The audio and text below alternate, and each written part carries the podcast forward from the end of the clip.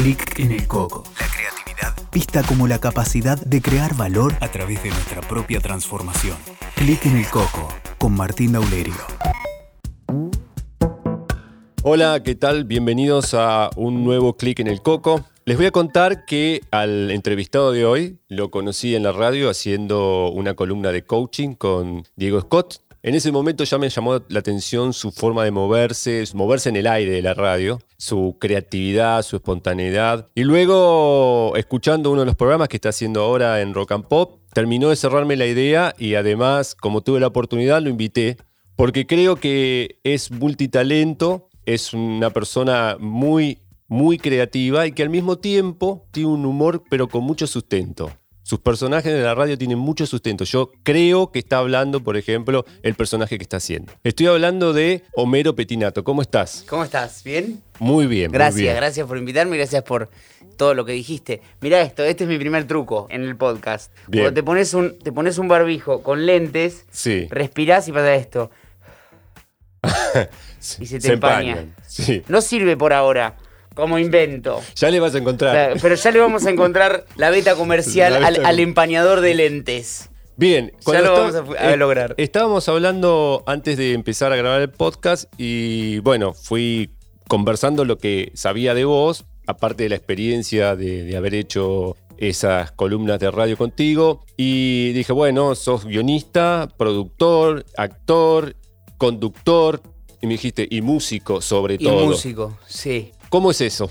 ¿En qué creo que, por ejemplo, guion no estudié nunca. Trabajé en guion desde muy chico con grandes guionistas de la televisión y bueno, y vas aprendiendo y vas entendiendo cómo se hace un guion, cómo se escribe, que está bien, que está mal, que funciona, que no. Pero después no tengo tanto lenguaje técnico. Tal vez en la música es en donde más sí puedo, capaz, qué sé yo, puedo leer en clave de do, puedo leer en clave de fa, puedo leer en clave de sol, puedo, puedo entender algo de armonía, algo de composición. Entonces, como que me comprendo a mí mismo como un poco más músico que el resto de las, de las cosas que hago. Pero solo por eso, en realidad, solo por una cuestión técnica, que en realidad cuando haces arte también queda todo medio, medio Claro. difuso, ¿viste? No lo que- define. Claro, nosotros, por ejemplo, ahora estoy formando una banda y hay dos que son arregladores profesionales y los arreglos en general los hablamos en un lenguaje que no es técnico, ¿entendés? Porque ponerte a pensar los tecnicismos de en qué escala estás o a qué escala pasás o dónde está la modulación, dónde está la sexta, dónde está la cuarta y todo eso es un bodrio y, por ejemplo, para hay otros músicos de la banda que no estudiaron teoría y que directamente se pegan un tiro, si te, o sea, te escuchan eso y se quieren matar. Claro. A mí la verdad hoy en día me cuesta bastante porque lo dejé medio afuera. Entonces hoy en día se habla en términos de sensaciones, ¿viste? Vos decís, acá vamos, acá, acá hay que explotar, acá necesitamos un poco más de violencia, acá necesitamos un poco de misterio, acá necesitamos resolución. Y creo que en las artes en general se puede todo traducir para ese lado, ¿viste? Pero mm, la verdad es que estudié poco, todavía tengo mucho por delante y me gustaría, por ejemplo, actuación era algo para este año y bueno. Y cayó el COVID. Así que no hice ni, ni actuación ni la dieta tampoco, dejé todo. Hiciste una cadena. dejé todo. Claro, dejé todo para, para el año que viene. Todo claro. Pues un, bach- un bache de ocho meses y Sí. pasamos al otro año. Claro. No quiero caer en el terreno de la suposición de cómo llegaste a la música, siendo quien sos. Sí. Entonces te pregunto, ¿cómo llegaste a la música o a, a esa conexión de la que hablas? Yo me acuerdo perfecto. Había una serie de anime. A mí me gustaba mucho el anime cuando era chico. Me parecía que tenía. Creo que también el guion me empezó a gustar mucho por el anime. Porque el anime, a diferencia de los dibujos animados yankees, los dibujos animados yankees eran como cuando vos ves una serie, ¿viste? Dexter Sí. o Doctor House o ese tipo de series que hay una historia por capítulo que abre y cierra en un solo capítulo. Y después hay otra historia paralela, más bien secundaria, que no es la primaria Sí, más de relaciones, que quién está la con de las relaciones con las familiares, eso que sí tiene continuidad a lo largo de toda la serie, ¿no? Las series de dibujos animados yankees eran así. Spider-Man tenía un capítulo, a veces te ponían el continuará. Y tenías dos o tres capítulos que formaban una sola historia. Pero en general era una historia por capítulo. Él peleaba con un villano en ese capítulo, con otro en el otro, con otro, ¿entendés? Claro. Y tenía Iron Man o ese tipo. Y a mí eso no me, no me cerraba tanto. El anime era todo con continuidad. El anime son las primeras series de verdad. El anime donde vos dejabas, cada capítulo arrancaba con el preview, con el, ¿cómo se dice? Con el... Sí, el- escenas del capítulo anterior. Eso digamos. las, es- eso, las escenas Claro. del capítulo anterior. Cada capítulo de cada serie de anime arrancaba con eso, con en el capítulo anterior pasó esto. A mí me fascinaba el anime. Y había uno que se llamaba Neo Genesis Evangelion, que es un anime como de Claro. culto muy, muy grosso, que tiene, son 26 capítulos nada más, que se, se lo recomiendo a todo el mundo porque es, es una. Lo vi hace poco, boludo, y es. Sigue Está, siendo está- espectacular. está dirigido como una película, pero de la zamputa, de verdad, perdón la palabra. Y el, el disco de Neon Genesis Evangelion tenía unas versiones de del el famoso aria de Bach, el aria en re, y del canon de Pachelbel, Sí. con unos hip hop. Que se ha hecho del canon de Pachelbel, se ha hecho un montón de canciones Sí, pop que tienen todo, la misma, Sí, todo, todo con las mismas cadencias. la misma cadencia, sí. Le robaron todos. Y tenía el canon de Pachelbel y ese área mezclados con hip hop. Y me acuerdo haber escuchado ahí la orquesta por primera vez y decir, uy, yo quiero tocar el violín. Y empecé a tocar el violín a los 13, 12, 13 años, empecé con el, con el violín. Y Wow. después lo dejé, cuando descubrí la joda, lo dejé, boludo, porque el violín lo tenés que, lo tenés que estudiar, de estudiar Claro. 5 o 6 horas por día, o sea. Sí, hacerlo Es- sonar. No, no, no. El primer año de violín es hacer sufrir a todos tus vecinos, a toda tu familia mucho, que casi no te miran, no te pueden mirar. En la cena no te miran, de lo que te odian. Pero después, bueno, cuando suena, tenés la recompensa. Claro, exacto. ¿Y cómo es tu relación con la creatividad? Porque para mí sos un tipo creativo, ¿no? Pero hay que ver cómo es para vos, para cada uno, cómo es la, conexión con la creatividad. Yo creo que la creatividad es algo que cuesta enseñar, que cuesta que te lo enseñen. En los conservatorios de música suelen darte todas obras de artistas consagrados en general. Se trabaja poco sobre la creatividad, no sé ahora, porque la verdad que no voy a una institución hace mucho tiempo, pero hasta donde yo estudié, y en general creo que en las, en las artes se vive citando y que puede ser una gran ayuda primero porque cuando a vos te conmueve la obra del otro, tocar la obra del otro o realizar la obra del otro, en cine realizar planos que ya te enseñan y que te los muestran, está buenísimo porque aprendes la técnica en algo que te inspira, en algo que te gusta, pero por otro lado con el correr del tiempo se te puede volver un enemigo interno. Porque el oído interno, por ejemplo en la música se le llama oído interno, es tu propio placer auditivo, ¿no? y que es propio de cada persona. Si nosotros, por ejemplo, hablamos todos de una manera tan particular, cada uno habla como habla, no es que es difícil que encuentres dos Daulerio, vos, porque vos tenés una voz bastante particular, Eh, o dos Homeros, o dos Chapa, o dos, no, no, no, no encontrás, son, somos únicos, cada ser humano es único. Entonces, el arte que hagas tiene que ser único en general. Lo que sucede es que si vos pasás toda tu vida haciendo algo del otro, vas matando esa vocecita interna. Que eso creo que ahí es donde existe la creatividad, donde, donde descansa la creatividad, donde, donde vive. En una voz interna la cual hay que escuchar y ejercitar. Por ejemplo, yo compongo música, ¿no? Yo compongo canciones. Nunca aprendí covers. Nunca. Porque a tocar un cover de alguien, a recién ahora aprendo covers porque, bueno, en un momento el fogón te lo exige, ¿entendés? El fogón. En un momento decís, bueno, no puedes no saber. La parte social de Eh, la música. Claro, un, pa- un pacto para vivir, boludo, un tema de, de Bob Marley, no puedes no saberlo, ¿entendés? Porque no, no vas a tener participación en el fogón. Claro. Entonces, medio obligadamente lo terminás aprendiendo. Pero el no hacer covers me ayudó mucho a componer. Porque te sentás en tu instrumento y sos vos y tu instrumento y lo que a vos te suena bien. Y yo creo que eso lo vas a encontrar siempre. Por ejemplo, no sé, vos encontrás que eh, una sucesión de dos acordes a vos ya te conmueve, ¿no? Y eso lo vas a usar o ahora o en algún momento de tu vida. Y siempre todo lo que hagas creo que lo haces porque algo parecido, algo similar, una relación similar entre acordes Hay te conmovió conexión, antes. Claro. El flaco Spinetta decía, todo lo que me conmovió en algún momento en mi vida lo vas a escuchar en mi música. Eso no es robar ni tomar referencias. Eso es que realmente lo que te conmovió te toca esa fibra interna que es tu creatividad, que está ahí adentro y que se va modificando dependiendo con qué te va conmoviendo, ¿no? Claro, exacto.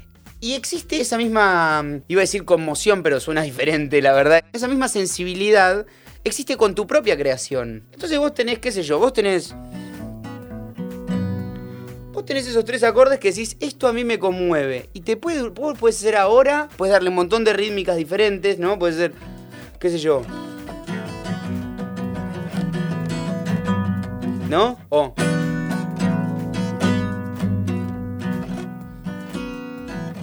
¿No? pero siempre vos vas a saber que a vos te conmovió esa relación de acordes, que, que, hay algo que... Hay algo emocional. Hay algo emocional ahí dentro tuyo que lo hiciste vos mismo y que a vos te conmovió. Y que puede descansar durante años adentro tuyo y que después podés componer un tema, qué sé yo, 10 años después de hacerlo.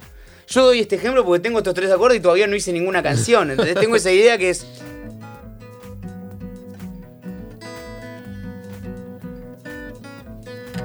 ¿No? ¿Y cómo, esos tres acordes ya generan un escenario y una narrativa, ¿no? A mí me Claro, pasa eso. es Yo eso, es narrar, es narrar. Cuando vos elegís un acorde después de otro, ya estás narrando. Es como elegir una palabra después de Claro. otra.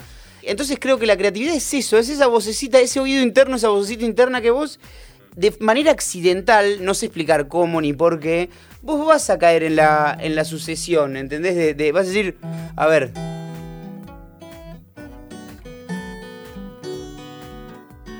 Ahí tenés una narrativa, ¿no? Mm.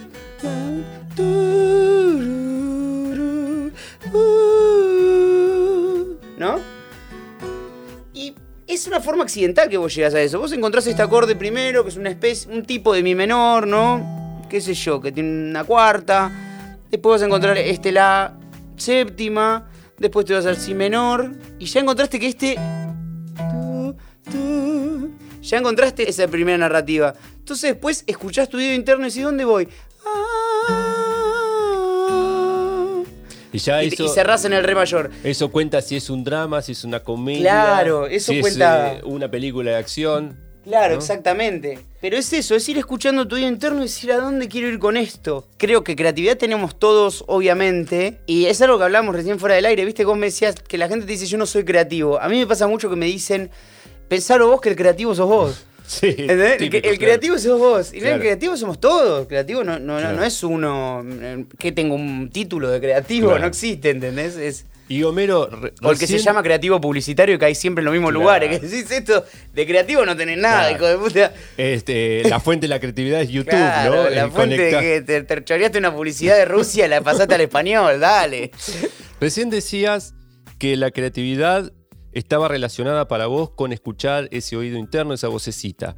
Y la pregunta es, ¿qué es lo que normalmente hace callar esa voz culturalmente, digamos, en el cotidiano? Para mí, la repetición del otro. Por ejemplo, voy todo el tiempo a la música porque es donde más, donde más me manejo. Vaya, eh, capaz. Es muy normal, casi todos los cantantes y las cantantes que les fue bien en, en su carrera tienen una voz particular. Ahora, sí, después de esas voces, cuando son muy populares, se desprenden miles de voces más. Por ejemplo, yo creo que Michael Jackson marcó la forma de cantar del pop yankee. O sea, que Sí. después hay un montón de cantantes que quieren cantar como Michael y que crecen cantando temas de Michael y que después terminan cantando como Michael. Si vos Sí. escuchás The Weeknd, Sí, tiene los mismos, cual. tiene las mismas melodías directamente. Justin tiene tiene la- Justin Timberlake. Vas a encontrar un montón de especie de réplicas Sí, hay un, un que también son exitosos, ¿no? Pero los más exitosos de todos son los que tienen voces particulares. La voz de Cerati es una. No hay mil Ceratis. La voz de Luca Prodan es una, la voz del Flaco Spinetta, la voz de Charlie García. Son voces muy particulares porque son tipos que componen mucho y que encuentran dentro suyo su propia voz. Yo creo que lo que puede llegar a callar o a enmudecer un poco a veces a la creatividad es el estar haciendo cosas de otros siempre. El no hacer la búsqueda interna, que también es más difícil. A mí me pasó en un momento, iba, iba un, a un profe de piano y un, arreglador de orquesta zarpado que es Katz. Estudiaba con Katz y yo era re vago, no hacía las tareas, ¿viste? Era, era su- encima era su alumno menos, menos virtuoso porque él tenía todos alumnos a los que le enseñaba composición o arreglos, ¿viste? O cómo arreglar música. O cómo transcribir, o cómo se, ya estaban como en otro nivel. Y yo iba a hacer clases de piano con él. Pero él me pedía componer una canción en esta escala que module a esta otra escala, ¿no? Una escala con una sola modulación que esté en esta escala, ¿no? Que es como decirte componer esta canción, una canción Sí. en la. Y que pase a sol, qué sé yo. Bueno. Que, como- que es como subir a otro piso. Sí, que es, es es cambiar como- de escala, Claro. modular. Y yo vuelvo y la hago, ¿viste? Y Cuando le muestro la canción que había hecho, me dice, qué loco, boludo, sos el que menos toca de todos los que tengo, pero sos el único que me trajo una composición. Porque todo el resto eran todos alumnos ya egresados de la EMBA o de distintos conservatorios que no podían evitar hacer la obra de un autor que estaba cambiada. Y él, como es un tipo con mucha cabeza y con mucho oído, se daba cuenta y le decía, hijo de puta, me trajiste, o sea. Esto es Mozart y le cambiaste, le cambiaste un poco la melodía, pero esta, Claro. esta obra ya existe, ¿entendés? Y les costaba mucho a esos alumnos entender, digamos, cuando ya estaban en un lugar bastante avanzado del estudio musical, entender dónde estaba su creatividad. Les costaba mucho, porque lo primero que pelaban era algo que su, su memoria física y auditiva ya conocía. Entonces ya empezaban a tocar algo que ya existía Y bueno, y partían en cambiar eso que ya existía. Y la creatividad nace del silencio, del- de la nada. Es en la nada donde estás vos con vos mismo nada más. Y creo que lo interesante es eso. Y creo que lo que puede matar la creatividad muchas veces es eso. Es estar todo el tiempo mirando al, al otro y diciendo yo quiero dirigir como Tarantino. Yo quiero sacar fotografías como Sebastián Salgado. Yo quiero pintar cuadros tipo Van Gogh. Yo quiero, ¿entendés? Eh, está bueno inspirarse, conmoverse y guardarlo adentro tuyo para que cuando te encuentres con vos mismo eso esté. Pero no está bueno estar reproduciendo lo del otro, siempre. Sí, Y salir de ese automático es bastante difícil. A mí me pasaba cuando empecé a tocar la batería, porque en algún momento fui músico. Yo quería tocar la batería como Stuart Copeland, el de The Police. ¿no? Entonces, bueno, tenés un aire además a Copland, tenés un aire. Con Entonces- el pelo largo serías parecido. Bueno, tenía el pelo largo en ese momento, ¿Sí? entonces claro, yo tocaba y hacía los paradiles como y estaba buenísimo la sonoridad, pero no era lo mismo, porque a él le sale de una manera Y- única. claro, lo de él es propio. Es difícil decir quién es mejor, Jimi Hendrix o Van Halen. Claro. Y boludo, yo qué sé. Cada Jimi Hendrix es- toca lo suyo, lo suyo, y Van Halen toca lo suyo, lo suyo. Tal cual. Jimi Hendrix no es que no toca los, los, los movimientos de Van Halen porque no le salen. Si no, nunca se le ocurrió, ¿entendés? Esas cosas de, de Van Halen. Claro. Y a Van Halen no se le ocurren las de Hendrix. O sea, son propias. Los instrumentos están para hacerlos propios. eh, Son como nuevas cuerdas vocales. Para que vos hables como vos hablás. Y en ese sentido, todos los creativos tienen que ser diferentes por una cuestión lógica. Pero bueno, existe esto de, de los lugares comunes o del sobretrabajo en obras ajenas que te puede llevar mucho a lo ajeno Claro. y al desencuentro, en definitiva. Homero, existe un fenómeno que se llama sinestesia, que es cuando por ahí le encontrás gusto a los colores o Sí. colores a los sonidos, ¿no? Que se mezclan la- Sí. lo- los sentidos. Vos, haciendo tantas disciplinas diferentes, por ejemplo, pasa de que por ahí algo que de la música te inspira a un guion o algo del guion te inspira a un personaje en la radio. ¿Cómo ocurre eso? Ah, no tanto entre una, no sé, disciplina y otra, no tanto. Sí sucede mucho que vos decís, qué sé yo, este personaje es un áspero total, ¿entendés? Y definir áspero a una persona no, no- no tiene un sentido literal. Claro. O sea, áspero es una, Sí. eh, una, Algo tiene que ver con una tacto, textura, claro. claro. una textura, no, no, no una tipo de personalidad. Pero después, a ver, tendría que pensarlo. Eh, no, no tanto, no, no. Hay formas de hablar que te llevan a personajes, sí, cosas así. Que sucede lo mismo con los personajes. Los personajes son siempre gente que yo conocí. A mí, por ejemplo, me gusta mucho. Suele fascinarme la gente en general. Y suele fascinarme el barro también un poco. Pero porque el barro tiene algo que es. El barro me refiero a, a- viste, a la calle, a los lugares más. Que vos decís, ¿qué haces cenando con estos delincuentes? ¿Qué haces? ¿Entendés? ¿Qué haces? eh, ¿Qué hace el hijo de Petinato con esta gente en este lugar? ¿Entendés? ¿Qué haces? Y me pasa que encuentro personajes todo el tiempo, ¿viste?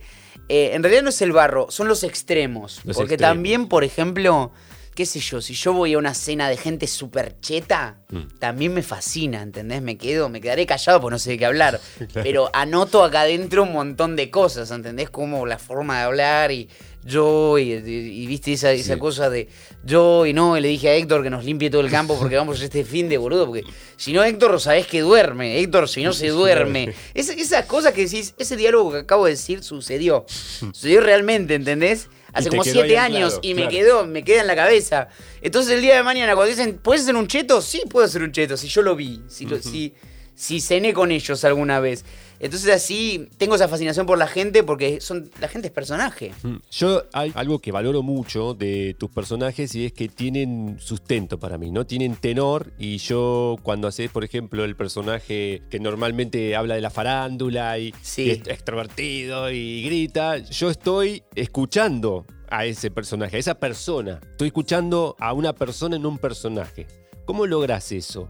Me parece que es muy interesante buscarle. mm, Bueno, lo, lo que vos llamas sustento es la psicología del personaje, es su historia. O sea, para mí un personaje sin historia no tiene sentido, no, no le encuentro. No le encuentro el sentido. Tenés que encontrar en la forma de hablar todo, de dónde es, tiene padres, tiene novia, tiene novio, es gay, es heterosexual, es bisexual, es pansexual, es, es asexuado, Claro. es qué es, ¿entendés? ¿Qué es en toda su configuración, en toda su composición? El personaje se compone y se compone de un montón de cositas que después además te lo hacen mucho más fácil interpretarlo. Porque vos ya sabés, empezás a necesitar cada vez menos del guion. Cuando vos ya sabés, el que vos decís se llama Andy Cementi. Es de 11, vive con una amiga suya, Marcela, a la cual él le dice marchelanato porque toma merca y queda dura como un porcelanato. dice él, entonces le dice marchelanato. Entonces es medio cabeza, ¿entendés? Y medio grasa y medio que quiere, siempre quiere, eh, su sueño de estar en la televisión y acceder a la televisión es lo más grande que hay. Tenía un caniche, se muere por un caniche, pero no tiene, pero le pegó unos rulos a su perro para que parezca un caniche, ¿entendés? Hace cosas que decís border, es border. Pero también va al frente, ¿no? Pero barre al frente, se agarra a piñas, trabajó con drag queens, trabajó en la noche, ¿entendés? Tuvo peleas, es- viste, es como, es un puto malo que se la recontra aguanta, ¿entendés? Un- es un puto callejero. Ese es, ese es el personaje. Y cuando vos entendés toda la psicología de ese personaje, después cada vez necesitas menos del, del- del guion. Vos eh, sentís que sos antisementi cuando lo haces, ¿entendés? Exacto. Eh, sos esa persona. Es como constituir a una persona imaginaria, eh, un personaje. Con todas sus luces y sus sombras. Claro, sus luces, sus sombras, sus gustos. Entonces todo se vuelve más fácil, ¿viste? Andy, ¿qué helado tomás? No, chocolate, yo cosa rara ni en pedo, ¿entendés? Todo, todo vos ya sabés a dónde vas. De película preferida, Los Bañeros. Los Bañeros a mí me, me volvió loco, Los Bañeros. Cuando alguien nombra, ¿viste? No, porque Tarantino tal cosa, no sé qué es Tarantino. Eh, rápidamente, ¿entendés? Decís. Porque es como que ya estás metido Lo ahí. estás habitando, claro. Claro. lo estás habitando. Y a mí siempre me gustó hacer eso, porque me gusta mucho, me gusta mucho el juego, ¿viste? El jugar con el personaje. Realmente es muy divertido. A mí me, me divierte mucho. Qué bueno, gracias. Traje estos lentes de. Sí. Hablando de creatividad, esto es un diseño de Marta Minujín de los 80, son cosas que le robo a mi padre. Y en vez de las patitas, le puso cadenas. Y esto va en la oreja, mira esto. Es espectacular. Como las patitas y te pone aretes.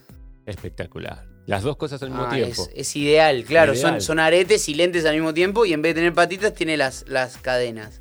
Tremendo. Bueno. Tremenda pieza. Tremenda pieza. Y Cuando robo, robo bien. muy bueno, muy algo bueno. Y el humor, la creatividad, ¿para qué te sirve en la vida? Oh, para un montón de cosas. Yo he zafado de situaciones, zafado que me cagan a trompada con un chiste.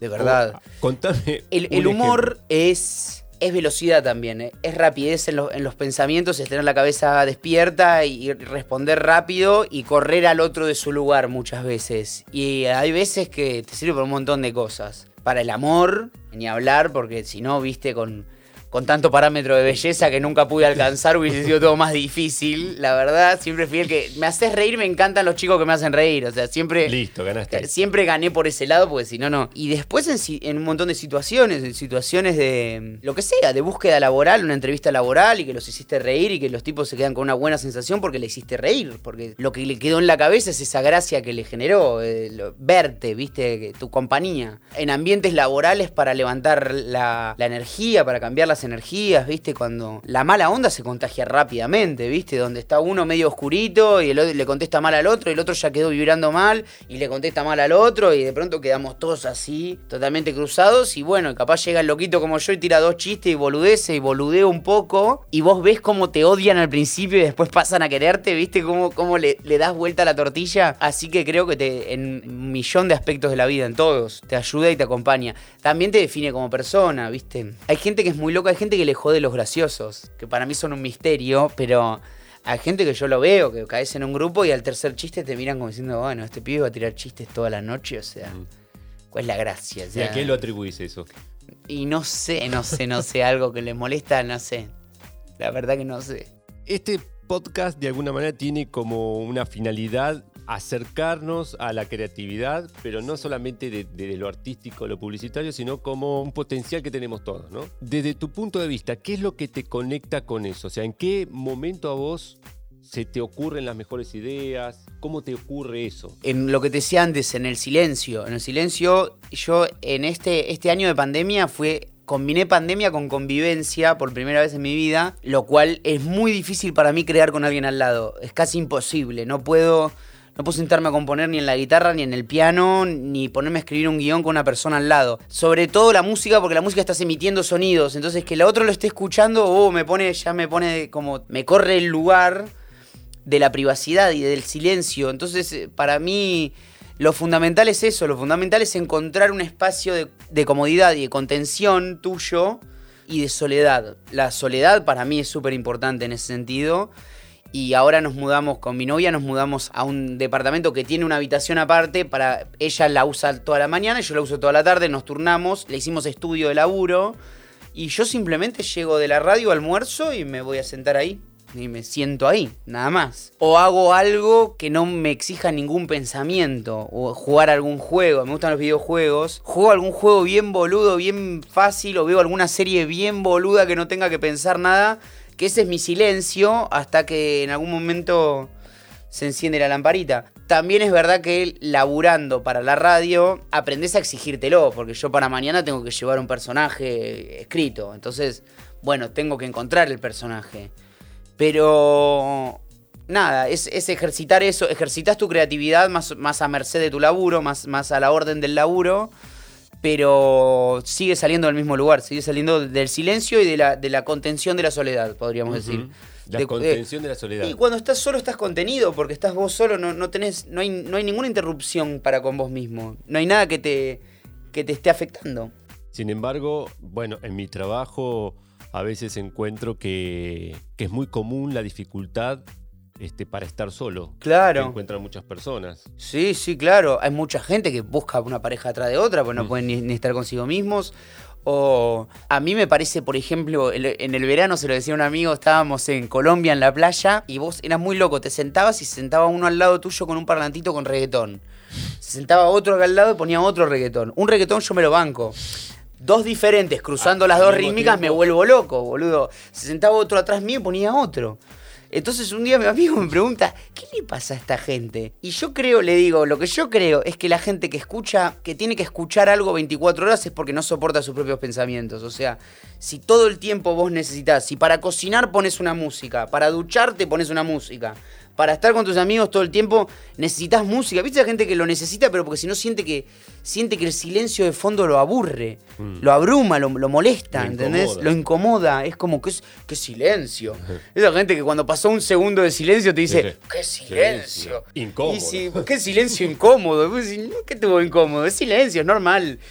A veces hay ruido, a veces hay silencio. Creo que, sucede mucho eso. hay personas que no se encuentran a sí mismas, tal vez, ¿viste? O que o que les cuesta un poco más, entonces les cuesta soportarse, les cuesta soportar sus, sus pensamientos, su, su, viaje, les, les, cuesta encontrar su creatividad, les cuesta encontrar, encontrarse bien en la soledad. La soledad, existen dos tipos de soledad. La soledad es una realidad cuando estás solo, estás en soledad. Y la otra, la soledad es una sensación, es un sentimiento. Vos puedes sentirte solitario, sentirte abandonado, sentirte en soledad estando rodeado de 10 personas, ¿no? Cuando sentís que nadie te entiende, que nadie te acompaña. Estás en soledad, pero no estás solo, estás acompañado. Yo hablo de una soledad de estar, estar en solitario, no, estar sintiéndote solo, ¿no? Sentirte acompañado en la vida es es sana si estás acompañado. Está espectacular. Pero estar solo es re importante. Y escucharte a vos mismo y bancarte lo que pasa dentro de tu cabeza. ¿Y qué aparece de vos mismo cuando a la hora de bancarte esto que aparece en la cabeza? ¿Cómo lo sobrellevas? No, bueno, hay de todo.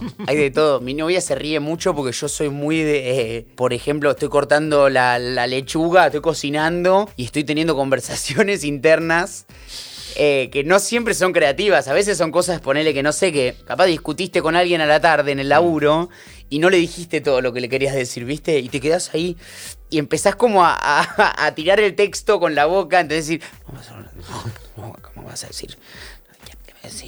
y estoy teniendo una conversación, estoy en esa escena trasladado y ella me, ha filmado porque es largo, además puedo estar media hora así y nada, bueno, te lo bancás, pero también hay que, hay que saber salir de eso, ¿viste? Hay que decir, che, pará, ¿en cuál estoy? Eh, ¿por, qué, me estoy preocupando? Che, ¿por qué? Eh, a mí me pasaba mucho en una época que me podía angustiar por algo imaginario. Entonces ya ahí se, puede, se pone ahí ya es tu enemigo. La, la imaginación y la creatividad ya no están buenas. Donde te estás imaginando una escena que no sucedió y te está angustiando encima, es, es un momento que tenés que frenar y decir, che, pará. ¿Por qué me estoy, por qué me siento así? Esto que decís trae una gran idea, porque normalmente aparece este prejuicio de que por ahí no soy creativo. Sin embargo, todos nos, nos enroscamos y nos metemos en conversaciones internas que nos angustian. Y eso es todo imaginación y creatividad. Claro.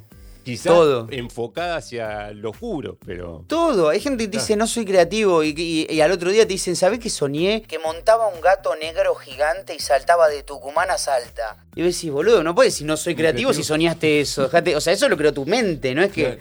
lo creaste vos. No, no, pero un sueño. O sea, pero el sueño es tuyo, lo mismo. El, imaginario estará en un plano del inconsciente o andás a ver la explicación del psicoanálisis, pero sos vos. Y la creatividad está en todos, sin duda. Sí, seguro. Hay que encontrarla, hay que saltear algunas distracciones. La distracción es jodida a veces, ¿viste? Si vos estás todo el día mirando televisión o todo el día mirando una serie atrás de otra, que yo también lo hago, no vas a crear nada en ese momento, olvídate. Yo también lo hago, ¿eh? metés maratón de serie el domingo, arrancate a las 12 del mediodía, son las 6 y media de la tarde y seguís mirando series y decís que ya Netflix te pregunta por segunda vez, sigues ahí. ¿viste? Cuando te pregunta.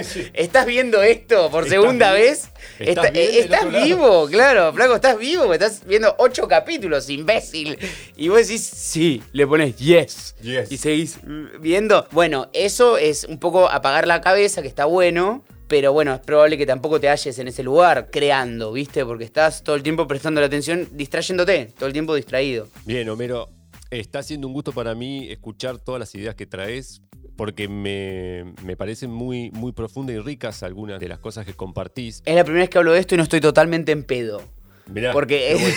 es- es una gran charla de borrachos en, en mamita con Luis Luque con un whisky en la mano diciendo, ¿qué es la creatividad para vos? Qué bueno, pero lo hacemos en vigilia. Claro, lo hacemos Eso- bien, eso- estamos eso bien, lo- lo- brilla el sol. Claro, lo extraordinario de esto. Para ir aterrizando la conversación, ¿qué tres beneficios traen para vos el hecho de conectarte con las ideas, con salir de este automático del Netflix y enfrentarte a tus propios pensamientos, a veces positivos o posibilitantes y a veces limitantes? A mí me dio un lugar en el mundo. Creo que vivimos en un mundo que te exige un lugar, que te exige una identidad relacionada con un espacio que ocupás. Que eso trae mucha crisis en muchas personas. Yo creo, de verdad, y lo creo porque me lo han dicho muchos amigos, que hay mucha gente que va y estudia algo no porque le apasione o porque le guste, sino por una, cuestión un tanto desesperada de encontrar un lugar en el mundo, de decir, eh, bueno, yo que soy, Eh, arquitecto, psicólogo, arquitecto, psicólogo, bueno, dale, ah, psicólogo. ¿Entendés? Decís, hay una de las dos que te tiene que apasionar o gustar más. Y tal vez no te tomaste el tiempo de encontrarlo y de entenderlo. A mí estudiar me cuesta un huevo. eh, la constancia me cuesta un huevo. El violín lo dejé porque era un instrumento que, que me exigía cinco horas por día y que si no te frustra, el piano no, el piano es andar en bicicleta, el piano, si, si vos no seguís entrenando, seguís tocando como tocabas antes, o sea, la guitarra lo mismo. Es difícil que empeores. O empeorás un poco, te, te oxidás. Claro. Pero te desoxidás rápido. El violín eh, o sea, dale, dale un mes sin hacer vibrato y deja de vibrar la mano, es insoportable. Y a mí me cuesta mucho. Y durante mucho tiempo sentía eso. Yo que yo no soy nada porque yo no estudié nada. ¿Entendés? Y la creatividad me dio un lugar de, de uy, esto tiene valor. Esto tiene valor y yo soy creativo. Y bueno, listo, soy creativo. Chau. Chau, universidad. Nunca te veré.